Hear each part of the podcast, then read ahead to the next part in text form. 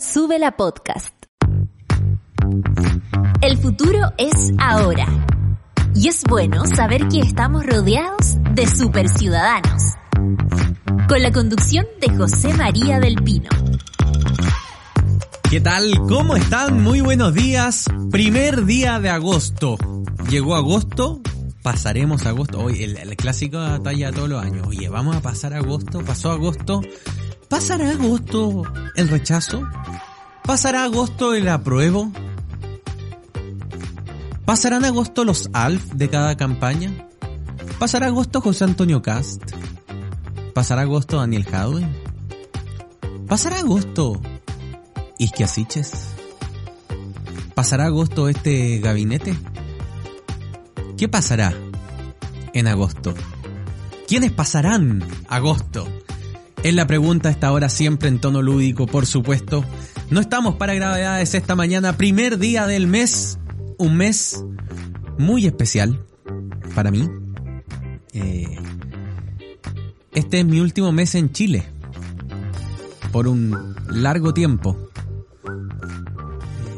Y aquí estamos, para estos últimos días que nos quedan juntos de esta etapa que ha sido muy bonita en mi vida profesional haciendo el Super Ciudadanos. Y, quiero agradecerles, partiendo este mes públicamente, a, a Charlie Sáez, a la Ani Rivera, a José Cantú y a Paulo Rojas, porque evidentemente sin el apoyo de ellos y el compromiso con el Super Ciudadano, este programa nunca hubiese sido posible. Así que ya me puse medio melancólico, pero me tocó ir el fin de semana a Chillán a despedirme de, de, de seres queridos y ando un poquitito con, con la fibra tocada, ¿no? Con los amigos ahí, con todo. Pero bueno, empecemos a revisar entonces este carrusel de informaciones que realizamos cada mañana en el Super Ciudadano y que esta mañana tiene como protagonista, en la minuta M, a lo que ocurrió anoche, a eso de las 8 de la noche con 45 minutos en la costanera norte. Y creo que hay varias cosas que podemos hablar de esta noticia, ya muy difundida, muy viralizada en redes sociales. Pero ciertamente hay, hay una pregunta que nos estamos haciendo como súbela y que tiene que ver con la hipótesis detrás de, o, o más bien la hipótesis de respecto a qué hay detrás de esto. ¿Había una intención real de asaltar a las personas a mansalva? Porque habrán habido cuánto, 40, 50 autos se ven en las filas del video, Charlie, ¿no es cierto? Que estaban ahí con la carretera totalmente co eh, cortada y, que podrían haber sido susceptibles de un asalto? ¿O era una medición de fuerzas? ¿Era un mensaje? A propósito de lo que ocurrió este fin de semana en Arica, donde se decretó alerta roja de seguridad por la amenaza velada del tren de Aragua de cometer atentados en la ciudad para mandarle un mensaje a las autoridades, porque, porque así estamos.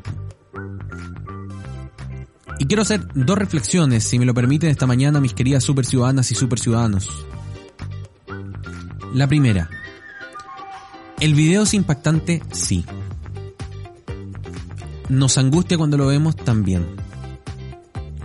Pero el video no viene más que a visibilizar algo que estaba invisibilizado, pero que existe hace muchos años en los sectores más populares de nuestras ciudades que es como los niños, niñas, niños y adolescentes lidian con el flagelo de la delincuencia y la inseguridad.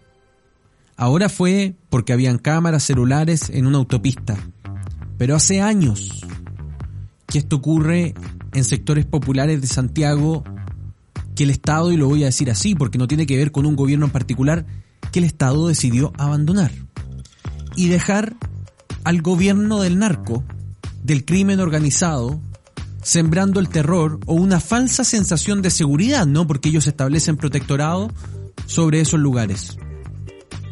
Pero hace mucho tiempo que en este país hay niños que duermen escuchando balazos, a los que hay que explicarle a muy temprana edad lo que es la muerte, lo que son los homicidios, lo que es el narcotráfico, Así que por una parte, qué bueno que se visibilice Pero por otra parte también hay que decirse que invisibilizado estaba. Esto va mucho más allá de comillas las, las balas locas. Las balas no son locas. Locos son los tarados que las disparan a mansalva. Esto tiene que ver con sectores que están tomados por la sensación de inseguridad. Esa es la primera reflexión.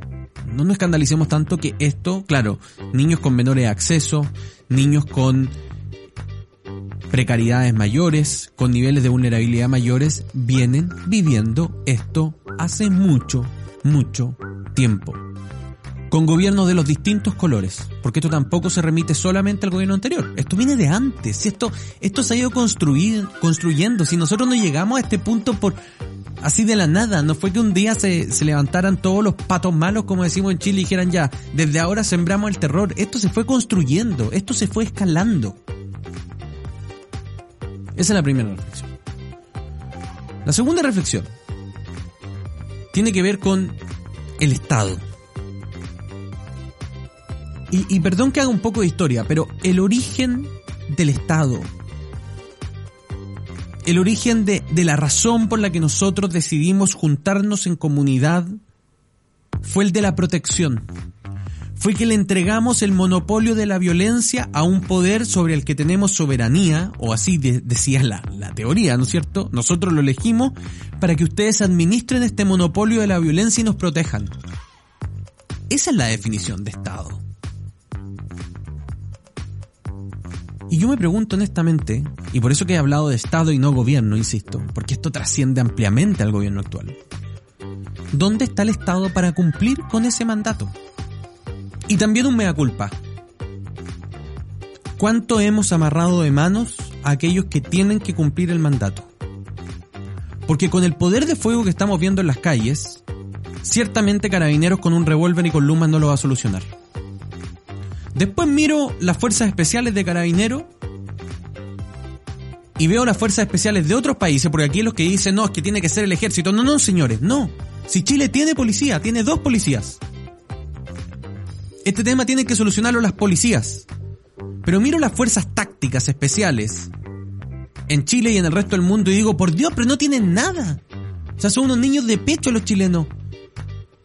¿Qué poder de fuego tienen? ¿Qué herramientas tácticas tienen? ¿Qué nivel de inteligencia tienen para combatir el crimen organizado? Y ahí es donde digo, bueno, necesitamos crear una fuerza táctica que además calle a aquellos que insisten en que son los militares los que tienen que hacer eso, militares que no están preparados ni formados para eso. Pero hay que hacerlo decididamente. Y un botón de muestra. No es la mejor policía del mundo, sabemos que comete abuso, pero si uno revisa SWAT en cualquier estado de Estados Unidos y ve el nivel de dotación policial, de, de poder de fuego que tienen para enfrentar a estas bandas que son las mismas, son las mismas las que están allá, acá, son bandas de narcotráfico, son crimen organizado, son verdaderas empresas de delincuentes, uno dice, bueno, entonces estamos atrasados. Y cosas tan básicas como en Francia o en Alemania, donde si una persona que tiene un arma en la mano no baja el arma y se arrodilla, habilita a que el policía pueda abrir fuego, no letal siempre, hay muchas técnicas para esto, hay extremidades se utilizan para ello, no es el ideal, pero si tú tienes a una persona adelante que está sembrando el terror con un arma en la mano y no quiere bajar el arma frente al policía para resguardar la seguridad que para resguardar la seguridad del sector donde estás, tienes que hacer algo. Tienes que hacer algo. En Chile nos tenemos que convencer que tenemos que hacer algo con esto. Tenemos que tener fuerzas tácticas que sean capaces de entrar a los barrios donde los carabineros dejaron de asistir que saquen esos verdaderos protectorados falsos, falsos, porque es una falsa sensación de seguridad la que están entregando los narcos en esos barrios que están tomados. Es falsa. Es servicial, no es libre. Y que puedan entrar ahí.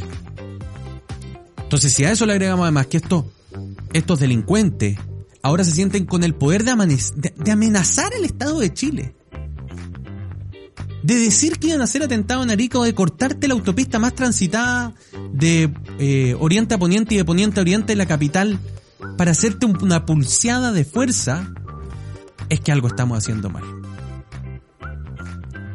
Valoro todas las decisiones que se tomen, que ya las ha empezado a tomar este gobierno, en esa línea. En la de combatir frontal e inteligentemente el crimen organizado en este país, que es un flagelo para todos, pero a propósito del video y lo que viene ocurriendo hace décadas en los sectores más vulnerables de nuestras ciudades, un profundo flagelo para nuestras niñas, niños y adolescentes. Me alargué en mi reflexión de esta mañana, pero me chocó muchísimo escuchar ese video que ustedes pueden verlo en nuestras redes sociales y, todos los detalles de ello en la minuta M de esta mañana. Son las 10 de la mañana con 42 minutos, sí. Uf, respiremos un poco, hagamos un quiebre. Tudor Cinema Club, esto es Lucky. Ya estamos de vuelta en Super Ciudadanos.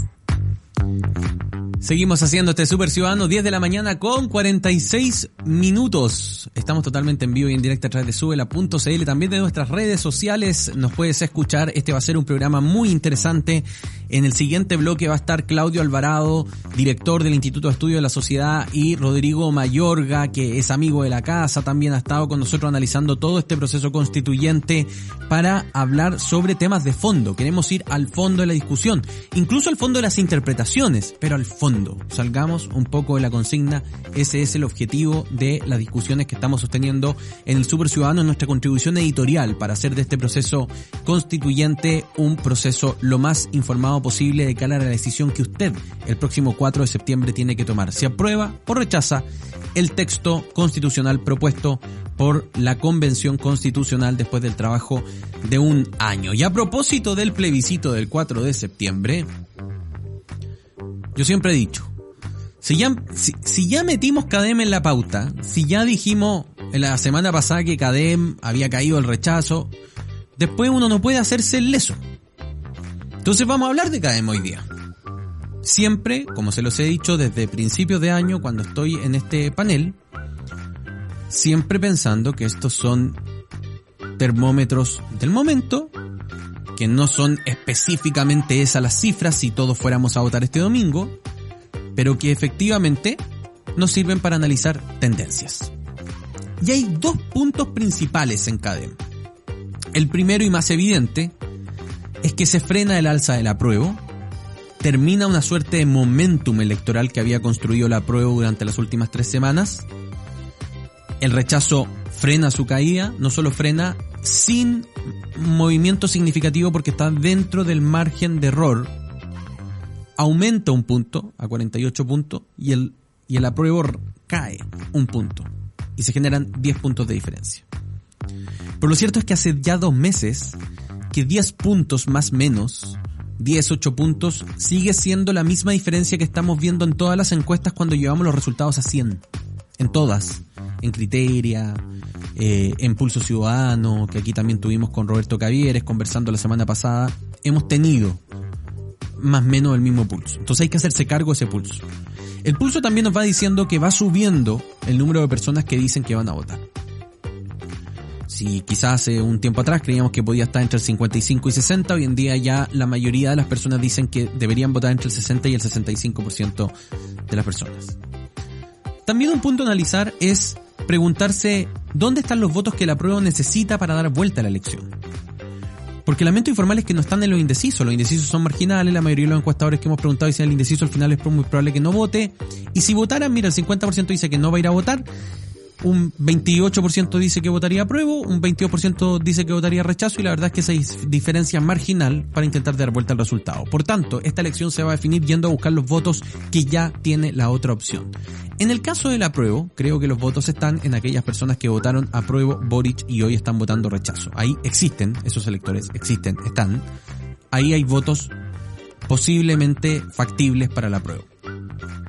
Y en el caso del rechazo, los votos para aumentar su ventaja estarían en aquellas personas que creen en el apruebo para reformar, pero que eventualmente esa reforma no logren generar confianza de que se van a hacer efectivamente. Entonces vamos a ver un despliegue por ir a buscar los votos del otro. Ya no ir a convencer a los indecisos, sino que por ir a buscar a los votos del otro. Segundo punto para comentar de esta academia esta mañana. Hasta la tercera semana de junio, más chilenos creían que la prueba le iba a ganar el rechazo. Las siguientes semanas, más chilenos creyeron que el rechazo le iba a ganar a la prueba. Una cosa es lo que yo voy a votar, otra cosa es lo que yo creo que va a ser el resultado de la elección, lo que se denomina expectativas. Ese resultado de las expectativas arroja por primera vez un empate. Hay mismo número de chilenos, según CADEM, que creen que va a ganar el apruebo, que los que creen que va a ganar el rechazo. 46% y 46%. Y aquí un dato metodológico importante. La expectativa suele ir desacoplada de la intención de voto. Es decir, hoy estamos viendo la expectativa que generó el aumento de intención de votos del apruebo, que generó un clima de opinión de expectativas.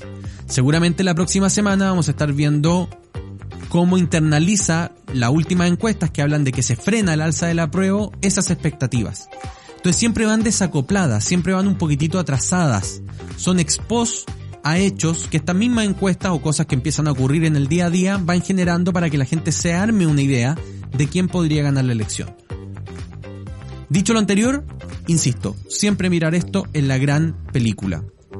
Son encuestas semanales en este caso, que tienen más de 700 casos, por tanto, eh, desde la perspectiva del muestreo y, de cómo ese comportamiento se puede llevar a la sociedad en su conjunto, la verdad es que, es que parecen estar acorde. Sobre 700 personas debería ser una muestra representativa. Daba el otro día Roberto Isix un ejemplo. Por ejemplo, en Brasil, que tiene, no sé, 250 millones de, de habitantes, la encuesta más grande tiene 2.300 casos. En Estados Unidos, que tiene 350 millones de habitantes, la encuesta no supera los 1.500 casos. CADEM tiene 700, pero creo que las últimas dos las va a hacer con 1050 casos. Pulso Ciudadano tiene cerca de 1050 casos, Panel Ciudadano tiene cerca de 1050 casos y Panel Ciudadano además hace una gran encuesta de 8500 casos que les permite analizar cómo va la intención de voto región por región, porque así hacen como una especie de una encuesta de 700 personas por cada región y esa se publica el próximo domingo. O sea, va a ser una encuesta de 8.500 casos que es sí en un formato panel, no aleatorio, gente que ya ha sido determinada de que representan eh, demográfica, socialmente, religiosamente, ideológicamente la sociedad chilena y por tanto son los que responden a esa encuesta. Así que esos son los resultados que arroja esta semana. Insisto, para mí el titular es orden de no innovar. Si tuviese que ser en un tuit diríamos que se estanca el crecimiento de la prueba y se consolida una diferencia cercana a los 10 puntos para el rechazo a 30 días del plebiscito constituyente. Y ahora sí hacemos un repaso rapidito de las tendencias del día. Está bueno para hablar hoy día, Charlie. Te pido disculpas, pero vamos ya avanzando con lo que está marcando esta jornada, esta mañana. Ya lo escuchan ahí. Es el silbido, el pajarito de Twitter, porque vamos a revisar qué es lo que marca Chile a esta hora. Número uno. Con 108 mil menciones. Hacía tiempo que no veía un, un hashtag con tanta mención. Matías del Río, a propósito de la decisión del director de prensa TVN de sacarlo del programa Estado Nacional, que yo creo que se comunica mal, se comunica a tiempo, y eso genera un error, porque al final genera ruido en torno a una decisión que puede tomar perfectamente un canal. Hay formas y formas de sacar a la gente. Y creo que aquí la forma hace que no estemos debatiendo el fondo, hace que estemos entrancados en la forma. Y anoche en el mismo programa, sobre todo los panelistas de derecha, salieron a solidarizar con Matías del Río. Número 2, vamos Colo Colo, a propósito del triunfo del Albo ayer contra la U, 3 a 1 en Talca. Número 3, Hobby Palusa, este es un hashtag de K-Pop, así que voy a esperar que el pajarito Charlie me sople Ah, Hobby en Lollapalooza. Es así de simple. Estamos esperando que venga Hobby, que es un ex BTS, a Lollapalooza. Eso es lo que le está, le, está pidiendo la gente y ya estuvo en el Lollapalooza gringo, así que eh, ¿será factible pensar que podrían ir al Lollapalooza chileno? Veremos. ¿Ah? Pero al menos están levantando el, el hashtag en redes.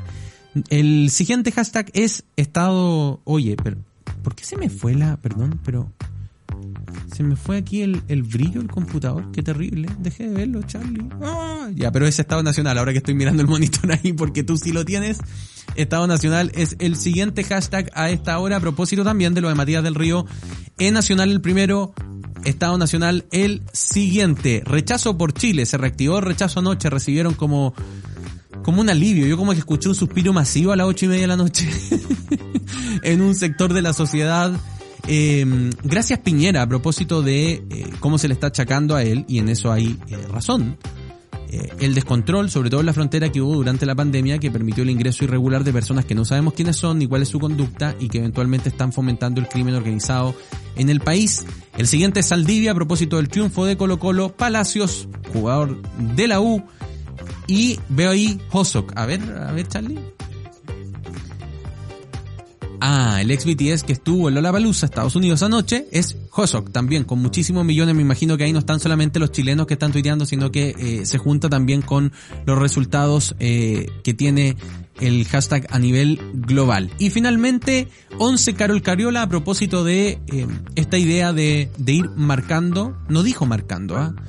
De ir indicando las casas que están por el apruebo con una especie de letrero de calcomanía que la verdad ha generado bastante revuelo y yo creo que va a dar que hablar hoy día un poquitito más durante la jornada. Ya pues. No divaguemos más porque el próximo panel está muy bueno para que les demos harto tiempo. 10 de la mañana con 55 minutos. Nos vamos a separar por nuestra segunda pausa a la vuelta. Rodrigo, eh, Rodrigo Mayorga y Claudio Alvarado para conversar sobre plurinacionalidad y sistemas de justicia. Esto es The Pitch Mode. Y es Just Can't Get Enough. Estás escuchando Super Ciudadanos. América Solidaria existe porque hoy es más urgente que nunca. Nuestras vidas, las de las niñas, niños y adolescentes, se pueden cambiar. Yo quiero ser protagonista de mi historia. Yo quiero un mundo con igualdad de oportunidades. Quiero poder soñar mi futuro. Pero también construir mi presente. América Solidaria. Juntos podemos cambiar historias. Hazte socio y socia desde mil pesos mensuales ingresando a americasolidaria.cl. Escudo presenta Smoke. Una cerveza única, elaborada con maltas ahumadas y tostadas, que le da un carácter diferente. Un color rojo profundo, un cuerpo más robusto y un exquisito sabor ahumado. Prueba la nueva Escudo Smoke, una cerveza con carácter para los que les gusta probar algo distinto. Escudo, hecha con carácter. Ya estamos de vuelta en Super Ciudadanos. Seguimos haciendo este Super Ciudadanos de hoy día, primer día de agosto, primero de agosto, 10 de la mañana, 11 ya, 11 de la mañana con un minuto, totalmente en vivo y en directo, y para quienes nos escuchan en podcast en la tarde o donde estés, también les mandamos un abrazo apretado, porque ya va a comenzar nuestro panel constituyente, no quiero decir que ellos hayan sido constituyentes, sino que hay que analizar la norma, hay que ir al fondo de la discusión, y qué mejor que hacerlo con dos amigos de esta casa, Claudio Alvarado, director ejecutivo del Instituto de Estudios de la Sociedad, y también con Rodrigo Mayorga, director de momento constituyente para que pongamos en la balanza y sobre todo vayamos a, a discutir a discutir la norma y también a discutir las interpretaciones, porque eh, bien saben los abogados, la jurisprudencia, lo que escriben los juristas, son todas interpretaciones, podemos estar décadas interpretando normas. ¿Cómo están Claudio, Rodrigo? Muy buenos días.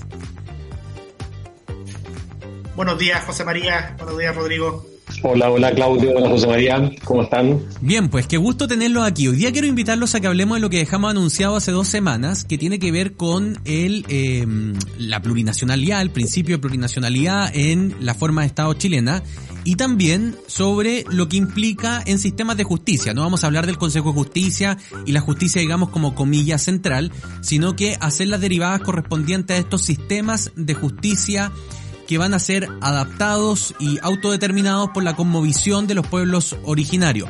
Partamos por plurinacionalidad. ¿Cuál es tu impresión respecto a la plurinacionalidad y eh, por qué crees, Rodrigo Mayorga, que como está planteada en la norma podría ser positiva para el desarrollo del país? Bueno, el tema de la plurinacionalidad es un, es un gran tema que tiene que ver con este concepto de nación, ¿no? El concepto de nación, sabemos, tiene no es un concepto eh, jurídico, sino que más bien un concepto político y, y, cultural. Tiene que ver con una comunidad que tiene una serie de elementos de historia, una historia común y una búsqueda de un futuro común también. E, y, e históricamente se ha asociado mucho la nación con el Estado desde el siglo XIX. Ahora, lo que hemos visto en las últimas décadas, sobre todo, producto de eh, la migración, producto de la descolonización, producto de muchas cosas, es que hoy día conviven distintas naciones dentro de un mismo Estado. ¿Ya? Y la lógica esta de que a cada nación le corresponde un Estado, que ha sido la lógica que viene casi desde la Revolución Francesa, eh, no necesariamente se condice con la actualidad ni es necesariamente lo que busca toda nación. En ese sentido, creo que el concepto de plurinacionalidad es una oportunidad de poder pensar lógicas estatales donde convivan distintas naciones, donde convivan grupos a los que se les reconozcan derechos colectivos y en ese sentido donde pueda haber un tipo de coexistencia y de convivencia más sano y más democrático también. Creo que desde esa lógica es un concepto que nos puede ayudar a enfrentar quizás de mejor manera muchos desafíos que eh, tenemos hoy día, no solo en Chile, sino que en distintas sociedades modernas. Claudio, ¿cuál es tu visión jurídica sobre este tema, que es uno de los temas además eh, que el rechazo más releva para eh, decir por qué están en desacuerdo con este texto constitucional? Sí, efectivamente un tema que ha causado gran, gran inquietud, gran ruido ciudadano también. De hecho, la, varias encuestas de, los meses, la última fue ayer de espacio público, pero, hay muchas que muestran de manera bastante constante que uno de los temas que genera más, más, inquietud a nivel de la, de la ciudadanía.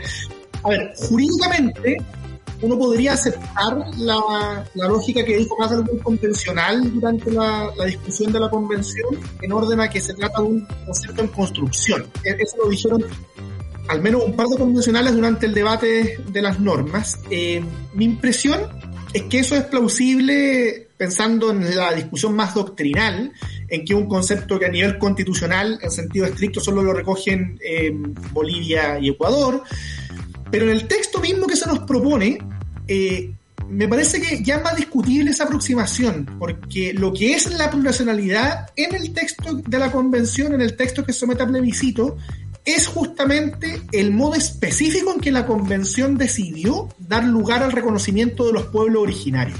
Eh, y ahí nosotros pasamos de una inquietud compartida, que fue Chile tiene una deuda histórica con los pueblos originarios y hay que intentar trabar una relación distinta, a una propuesta específica. Una propuesta específica que se traduce básicamente en que en virtud del texto de la convención, eh, además de la nación chilena, se reconoce la existencia de al menos otras 11 naciones de carácter indígena. Eh, en virtud de este reconocimiento, además, según el texto, el artículo 34 en particular, estas naciones tienen derecho a la autonomía, al autogobierno, a su propia cultura, a una serie de atributos y manifestaciones. Y entonces el concepto de plurinacionalidad, para ir cerrando esta idea inicial, en el texto de la convención tiene un contenido definido que son las propias manifestaciones específicas que se le reconocen en el, en el borrador y que son autonomías territoriales indígenas, una restitución de tierra, una determinada manera de entender su participación política y en el Estado, el pluralismo jurídico y por tanto yo creo que es ahí en ese conjunto de manifestaciones institucionales específicas donde uno puede entender la razón de por qué es hecho esto tanto ruido. Si la apuesta de la convención hubiera sido simplemente reconocer a los pueblos originarios y a partir de eso reconocer ciertos derechos colectivos de manera acotada, probablemente la discusión no sería esta. Pero si uno va eh, desglosando tema por tema en este, en este listado que te anunciaba, en autonomías territoriales, restitución de tierra, escaños reservados, el modo en que se establecen y el modo específico en que se reconoció el problema jurídico, ahí yo creo que ya hay problemas más determinados y que ayudan a entender la discusión que se ha generado. Rodrigo, me voy a tomar la libertad de establecer en una tesis que creo que es el argumento principal de quienes se oponen a esta a, este concepto, que es que básicamente la forma en que la plurinacionalidad se ejecuta en el texto rompe con el principio de igualdad ante la ley, que es un principio básico de todo Estado democrático, en cuanto, y aquí cito, genera una especie de chilenos de primera y de segunda categoría. ¿Cómo se le responde a esa tesis? Después, eh, Claudio, para que tú también puedas profundizar esa idea. O sea, yo creo que ahí, bueno, entramos a un, a un tema que tiene que ver con, lo de, con cómo define el texto la, la igualdad sustantiva, ¿no? Eh, aquí no sé si hay un reconocimiento de derechos para unos y no para otros, sino que más bien hay un reconocimiento de ciertas acciones afirmativas con grupos que han sido históricamente excluidos. Eh, bajo esa lógica creo yo que no se sostiene la, la, idea de hablar de chilenos de primera y de segunda categoría eh, en ese sentido. Eh, hay que recordar también que muchos, o sea, que como bien dice Claudio, muchas de las formas en las cuales se ha definido cómo se va a ejecutar o a manifestar esta plurinacionalidad responden también a compromisos que como Estado tenemos firmados por convenios internacionales, particularmente eh, el convenio 169 de la, de la OIT.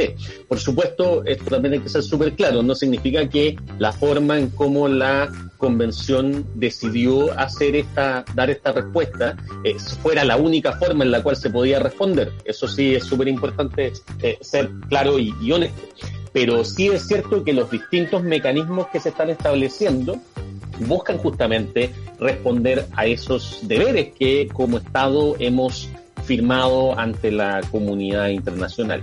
Ahora, creo yo que particularmente, me imagino que vamos a hablar después del tema de pluralismo jurídico, yo creo que ahí es donde se ha sostenido mucho esta idea de, eh, de, de ¿cómo se llama?, de desigualdad ante la ley, lo que tiene que ver con, eh, a mi parecer, una comprensión errada de lo que significa el pluralismo jurídico. Porque se ha dicho, por ejemplo, que van a haber leyes para chilenos y leyes para pueblos originarios, lo cual eh, no es efectivo y no es correcto. Y creo que hay algunas confusiones que han generado un poco o han dado sustento a esta tesis de eh, primera y segunda categoría, eh, pero que a mi parecer, como te digo, eh, supondría plantear que cualquier tipo de acción afirmativa eh, estaría estableciendo categorías distintas de, de ciudadanos me parece a mí al menos que eso no es correcto. Claudio, tu visión sobre igualdad ante la ley igualdad sustantiva, que es la distinción que hace Rodrigo. Yo de partida valoro lo que dice Rodrigo en orden a reconocer algo que, que, no siempre se reconoce en este tipo de debate y es que frente a un problema determinado, en este caso, cómo trabar una relación distinta con los pueblos originarios, habían distintas maneras de responder. Yo creo que eso es muy importante reconocerlo porque una de las cosas que posibilita el diálogo posterior al plebiscito, cualquiera sea el resultado del mismo. Eh, tengo, sin embargo, una, una, diferencia con lo que dice Rodrigo en orden a Aquí creo que hay algunos temas específicos los cuales se le ha dado poco realce, en los cuales sí se puede afirmar de que hay algo así como, como derechos eh, preferentes o reforzados en materia de, de, pueblos indígenas. Pienso, por ejemplo, en materia de libertad de enseñanza, ¿cierto? A los pueblos originarios se les reconoce expresamente la autonomía para desarrollar sus propios establecimientos e instituciones de conformidad a sus costumbres y culturas, respetando los fines y principios de la, educación. Esta es una norma muy razonable, pero el problema es que no se estableció con esas palabras expresas de ese modo una garantía análoga para todos los ciudadanos. Yo creo que eso muestra que en algunos temas sí, sí, sí hay problemas, además del tema estrictamente judicial del cual vamos a conversar posteriormente. Pero dicho todo esto, mi principal inquietud con el modo específico en que la convención abordó el tema de los pueblos originarios, que es esta propuesta de plurinacionalidad con todas sus implicancias, no tiene tanto que ver con la, o no tiene solo que ver con la cuestión de la igualdad ante la ley, que, es muy importante por supuesto, sino que tiene que ver también con que a mi juicio en muchas de estas propuestas no se tuvo a la vista que dado el modo concreto en que se abordaron, se pueden agravar los conflictos que, ya tenemos. Pienso, por ejemplo, autonomías territoriales indígenas. Eh, ¿Cómo van a convivir eh, en la realidad concreta con las comunes y regiones en las cuales están insertas? ¿Qué autoridad va a tener la última palabra? ¿Qué normas se van a aplicar en cada territorio? ¿Qué impuestos se pagarían en cada uno de esos casos? Eh, ¿De dónde salen los recursos para financiar esta autoridad e instituciones? Eh, o no sé, restitución de tierra. Eh, el texto da a entender de manera bastante clara su articulado central y en las normas transitorias que la principal forma de reparar la deuda histórica con los pueblos originarios va a ser una política de devolución de tierra que no tiene que ver solamente con grandes forestales ni mucho menos, tiene que ver con personas comunes y corrientes, digamos. Además, la Comisión Territorial Indígena encargada de llevar adelante esta política es una comisión de resorte solo presidencial. Eh, eh, esto obviamente genera un riesgo bien grande, ¿cierto? Que es no considerar la opinión de todos los involucrados. Mi impresión es que con ese tipo de ejemplo eh, y, y, con otros que podríamos también profundizar, lo que va a pasar es que inevitablemente se va a agravar el conflicto. Entonces yo no creo que sea solo la cuestión de la igualdad entre la ley, que es muy importante, y a la cual podemos profundizar enseguida al hablar del problema jurídico, sino que también es que se establecen medidas concretas que en las zonas en las cuales este conflicto está más presente, nosotros vamos a agravar el problema en vez de pacificarlo. Yo quiero hacerle una pregunta a Rodrigo que, es genuina, porque yo me he leído la, la, el, el, proyecto completo eh, y creo que sobre este apartado, más allá de las percepciones que podamos tener nosotros tres sobre lo que implica la plurinacionalidad, a mí hay algo que no me ha quedado, Rodrigo, del todo claro, que tiene que ver con cuáles son los territorios que entendemos son potencialmente susceptibles de aplicar esta norma. Y, y, ahí uno puede escuchar desde la Machi Linconado que dice, no, vamos desde Coquimbo hasta los lagos. Y hay otros que te dicen, no, son solo aquellos donde hubo transferencia de título durante la colonia. O sea, ¿cómo se, se, se puede vislumbrar esa, esa coyuntura que es real? O sea, ahí va a haber un problema porque podría haber una ambición desmedida, unos pocos, yo soy convencido que la mayoría del pueblo mapuche, por ejemplo, entiende eh, en otra dimensión el conflicto que existe, pero podría haber una suerte de reivindicación desmedida donde viven, no sé, 5 o 6 millones de chilenos en esas tierras. A ver, yo creo que aquí hay que, hay que ser también súper claro que hay una dimensión que es la dimensión jurídica y por supuesto hay una dimensión que es la dimensión política y, y tiene un poco que ver con lo que Claudio señalaba ahora de, de, finalmente la apuesta, porque es lo que nos va a permitir resolver de mejor manera el conflicto. Eh, nosotros tenemos desde gente, claro, como, como sostiene Claudio, que dice esto va a aumentar el conflicto porque a generar una serie de nuevas tensiones, o personas que dicen eh, si no se hace esto va a aumentar el conflicto porque los grupos más ultra, en el caso de la causa mapuche, van a eh, verse más aleonados más justificados. Yo creo que ahí hay algo de apuesta, por supuesto, política en lo que se refiere. Ahora, concretamente, uno podría pensar que las bases para hablar de las posibles restituciones, eh, si me pregunta a mí, debieran estar dentro de los estudios de títulos de Merced, que son efectivamente estudios que existen, temas que están establecidos, etcétera, etcétera. Yo creo que cuando eh, tenemos personas como la Machi Linconado planteando esta idea de que eh, esto es Santiago y es todas las regiones, eh, más allá de una reivindicación política, no sé si hay bases legales en este momento para sostener algo como eso. Pero eh, quiero ser claro también aquí en decir que en el fondo eh, eso depende mucho de los equilibrios políticos y depende mucho de los conflictos políticos. O sea, vamos a tener personas que pueden querer aprovecharse como en cualquier situación, vamos a tener personas que pueden querer no hacerlo y, buscar reivindicaciones justas como en cualquier situación. Y aquí la pregunta que creo yo que tenemos que hacernos es la siguiente. ¿Nos entregan más herramientas para enfrentar esta problemática, esta propuesta o no. A mi parecer, lo hace en la medida que avanza y establece una serie de mecanismos que ya tenemos establecida en nuestra legislación. Y bajo esa lógica, creo yo, sí que hace un reconocimiento a esos mecanismos para poder seguir siendo los mecanismos de resolución de conflictos. Pero eso no quita, y eso también es muy importante, que eh, en el caso de aprobarse, por ejemplo, el texto, lo peor que podríamos hacer es decir, listo, aquí están los mecanismos, ahora nos vamos a la casa y este tema se resolvió. Porque claramente es un puntapié inicial a un conflicto y a un tema que no se va a resolver probablemente del todo en, yo diría, el próximo ciclo político eh, y más todavía.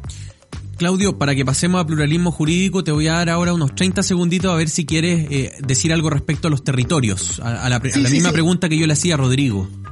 Dos cosas, dos cosas. La primera es que la propuesta que se somete a plebiscito sí establece un mecanismo y que es una comisión territorial indígena que es la encargada de hacer estas propuestas para la devolución de tierra y es la que va a definir qué terreno se restituye, cuáles son sus límites, a qué pueblos pertenecen, etcétera. Y esa comisión ha sido muy criticada y a mi juicio con, razón, porque como decía antes, está integrada solo por representantes de pueblo indígena, además de resorte solo presidencial, entonces obviamente el riesgo es muy manifiesto, ¿cierto? Que, que esta comisión represente solo a una de las partes y no considere la opinión de todos quienes viven en esos terrenos. Y esto conecta con, con lo segundo que quería decir muy breve, que es que eh, Rodrigo habla de una apuesta política, pero esa apuesta está basada en una premisa que, que, yo creo que fue errada y es parte de los problemas que estamos teniendo con este tema y que explica el, el debate que ha generado y que la sinceró muy claramente Jaime Baza en medio del debate de la convención, y es que él dijo aquí el principio de la, de la plurinacionalidad surge para dejar atrás la idea del mestizaje. Y yo creo que ese fue del Chile mestizo, y ese fue el problema de fondo, que no se reconoció la realidad de Chile, y la realidad de Chile es que sí, es un país mestizo, es un país en el que de hecho las personas indígenas están mezcladas en, las, en los distintos territorios del país con las personas no indígenas y que en algún sentido la inmensa mayoría de los chilenos tenemos a su vez eh, una raíz indígena por nuestra, por nuestra sangre, corre, digamos, algún tipo de, de, de raigambre, de antecedente mapuche otro tipo, digamos, y ese fue el problema, que se está aplicando un principio y una lógica que en Ecuador y Bolivia puede llegar a tener sentido, no lo sé, pero que en cualquier caso en Chile parece, digamos, ajeno a nuestra realidad y genera este tipo de tensiones que estamos comentando. Yo creo que en la premisa de la apuesta política a la cual refiere Rodrigo no se tuvo conciencia de nuestra situación concreta. Queridos, nos quedan ocho minutos, así que vamos a pluralismo jurídico. Quiero partir diciendo algo que siento que se dice poco en los medios. El pluralismo jurídico no tiene jurisdicción definida en la Constitución. No dice que va a ser penal, no dice que va a ser civil, no dice que va a estar circunscrito a la justicia vecinal tampoco, dice que va a existir un sistema de pluralismo jurídico. Es quizás esa ambigüedad la que ha establecido un debate tremendamente, em, vamos a decir, tremendamente emocional sobre estos temas porque no se logran maximizar los alcances que puede tener la norma. Rodrigo, esto lo va a tener que definir el Congreso podemos contarle a la gente los quórum para definir, por ejemplo, esta jurisdicción en, materia de justicia y si eventualmente se construyera la mayoría, ¿podría esto afectar, por ejemplo, al sistema penal que es donde más problema hay? Porque dicen, ¿por qué si hay un, un, una disputa entre alguien que se considera chileno y alguien que se autodetermina mapuche, eh, tengo que ir a un tribunal mapuche? Que el clásico argumento, ¿no? Nos estamos haciendo cargo de lo que se dice en redes solamente una, una de, de, lo último que decía Claudio, creo que sí es importante que en el caso específico de la Comisión de Restitución de Tierra, eh, no son solamente eh, eh, miembros de los pueblos indígenas, también hay representantes del Estado eh, elegidos, como bien dice Claudio, sí por él, por la presidencia de la República, y también es cierto que esa comisión tiene un deber de informar a los órganos competentes. En el fondo, para decir que eh, en algún momento se planteó esta comisión medio como eh, plenipotenciaria, eso se terminó cayendo felizmente en la discusión de las normas transitorias, pero también creo que eh, es relevante para dejarlo eh, que quede establecido. Con respecto al tema del pluralismo jurídico, efectivamente hay varios elementos que no quedaron establecidos como tal y no lo quedaron porque, eh, al igual que pasó con el tema de los colegios subvencionados que Claudio mencionaba antes, no lograron esos dos tercios porque tuvieron resquemores desde un lado, quizá uno diría los, los escaños reservados o la izquierda más radical, y también desde el lado de la derecha. Ahora bien, efectivamente esto va a implicar que dentro del Congreso se tienen que hacer una serie de implementaciones, por ejemplo, referido a cuáles son los temas, referido a cuáles son las jurisdicciones, referido a si esto es por el, en un territorio, si son ciertas temáticas, etcétera, etcétera. Y eso tiene que seguir, como decíamos, los mecanismos de quórum que conversamos la vez pasada con, con Claudio, que tienen, son de mayoría simple o de mayoría calificada o absoluta según el tema específico concreto. Ahora, sí hay que mencionar algunos puntos que son importantes. Por ejemplo, el artículo 112 de la Constitución establece algunos elementos respecto a la ley y a las penas. Nadie puede ser condenado por eh, una ley que no haya estado establecida al momento que se le condenó, nadie puede ser condenado a una pena que no esté establecida en la ley. Entonces, de todas maneras, hay una serie de elementos que no quedan en manos de los tribunales indígenas van a poder interpretar la ley al momento de fallar un caso específico y el Congreso va a definir en qué casos van a poder fallar y en cuáles no, pero no tienen capacidad de establecer penas que no estén establecidas en la ley, no tienen capacidad de establecer delitos que no estén establecidos en la ley como tal.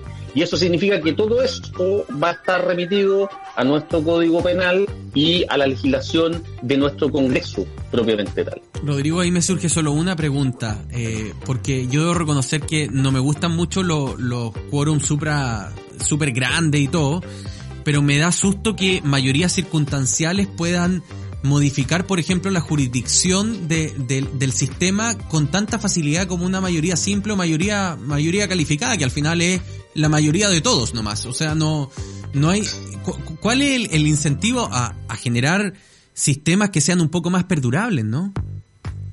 O sea, yo creo que lo ideal en este caso, si me mí directamente, es que esto avance a acuerdos que por medio de cuatro séptimos lleven esto a principios que sean constitucionales. Como digo yo, yo creo que ese fue parte del costo, a mi parecer necesario, de que tuviéramos una convención con que llegara a acuerdos por dos tercios y no por tres quintos, como se discutió en algún momento, o por los mismos cuatro séptimos. Yo creo que parte del desafío ahora en el caso de que gane un apruebo son justamente estos acuerdos de eh, llevar algunos temas que no se terminaron de definir a la Constitución como tal. Ahora, dicho también lo anterior, hay que recordar que en nuestra actual Constitución, eh, efectivamente también tenemos una cantidad de legislación importante que se refiere a mayoría simple y las famosas leyes de quórum calificado que son mayoría absoluta. Entonces también creo que eh, si bien yo tampoco soy un fan de, lo, de los quórum supramayoritarios para todo, eh, sí creo que también hay que reconocer que estos quórum que son más reducidos eh, son quórum con los que hemos funcionado también en muchos temas. Durante las últimas tres décadas. Claro, y que en el Entonces caso... creo que hay que hacer una combinación ahí. Y que en el caso particular del tribunal es una ley orgánica, eh, que tiene un quórum particular, por eso que nosotros no podemos modificar los tribunales o el sistema de justicia chileno con tanta facilidad. Claudio, a todo lo que le he preguntado a Rodrigo, por favor, el micrófono es suyo. Sí, por supuesto.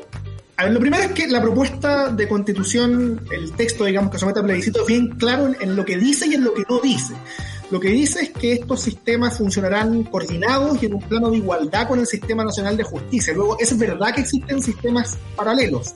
Eh, también es cierto que se estableció eh, una única salvaguarda que a mi juicio no es suficiente, por lo que voy a explicar en breve, y es que en última instancia la Corte Suprema puede resolver esto. Pero ¿por qué es muy insuficiente? Porque que tengamos sistemas paralelos de justicia, lo que nos sugiere es que tenemos mucha incertidumbre. Y ese es el punto. En principio, no era eh, irracional dar un, reconocimiento a la justicia indígena, al llamado pluralismo jurídico, en la medida que fuera hecho en forma acotada y excepcional. ¿Qué es lo que sugerían todos los expertos de manera transversal? Que el reconocimiento al pluralismo jurídico tenía que ser acotado y establecido o delimitado a partir de una serie de limitaciones, valga la redundancia, fijadas constitucionalmente. Por ejemplo, no perdón Claudio, por ejemplo, la, esta, por ejemplo la justicia vecinal, dices tú, que, que, tiene que ver con la resolución de conflictos, por ejemplo, dentro de las mismas autonomías mapuche o, o de otros claro, pueblos originarios. Déjame hacer un breve rodeo y, te respondo directamente ese tema de qué es lo que se podía hacer y, y, lo que se sugirió, digamos, de manera bastante transversal. Aquí tenemos un problema. El problema es que no todos los pueblos indígenas tienen desarrollado un sistema jurídico propio, no conocemos cuáles serían sus normas, no conocemos las costumbres o prácticas que se van a invocar, tampoco los procedimientos. A su vez hay, diferencias, ¿cierto? Una cosa son los mapuches, otra cosa son los changos, y por eso era tan importante que esto se hiciera de manera limitada. ¿Qué implicaba hacerlo de manera limitada? Y aquí respondo tu pregunta. Bueno, en primer lugar, que solo se aplique a personas que pertenecen al mismo pueblo indígena, o sea, entre indígenas y entre la misma etnia. Ese límite se propuso, no se acogió, no entró al texto que se somete a plebiscito. Después, muy importante, que determinadas materias vinculadas al derecho público y en particular materias penales únicamente pudieran ser juzgadas por el sistema nacional, generando certeza y no incertidumbre. Este es un límite, digamos, eh, propuesto de manera muy transversal.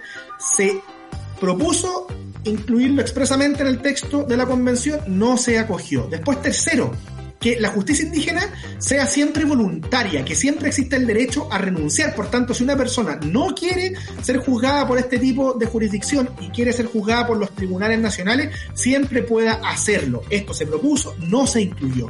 Y por último, establecer expresamente que la autoridad, la autoridad indígena estuvieran sujeta a una serie de principios elementales como independencia, imparcialidad, bueno, eso tampoco se incluyó. Entonces, ¿cuál es el problema? El problema no es en abstracto reconocer la posibilidad de la justicia indígena, sino que al hacerlo no se hayan aceptado los límites constitucionalmente determinados que eran propuestos de manera muy transversal. Y eso que es lo que generó, generó mucha incertidumbre que a mi juicio está justificada a consecuencia de cómo fue el debate en la convención de que no se aceptó incluir estos límites en la propuesta constitucional, que por tanto quedan sujetos a la ley posterior. ¿Pueden incluirse eventualmente? Sí. ¿Pueden no incluirse? También es una incertidumbre en temas en los cuales no debe existir incertidumbre. Y con esto cierro el punto.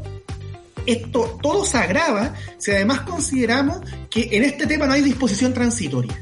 Esto puede parecer muy técnico, pero es muy importante. Porque, ¿qué es lo que implica que no haya disposición transitoria?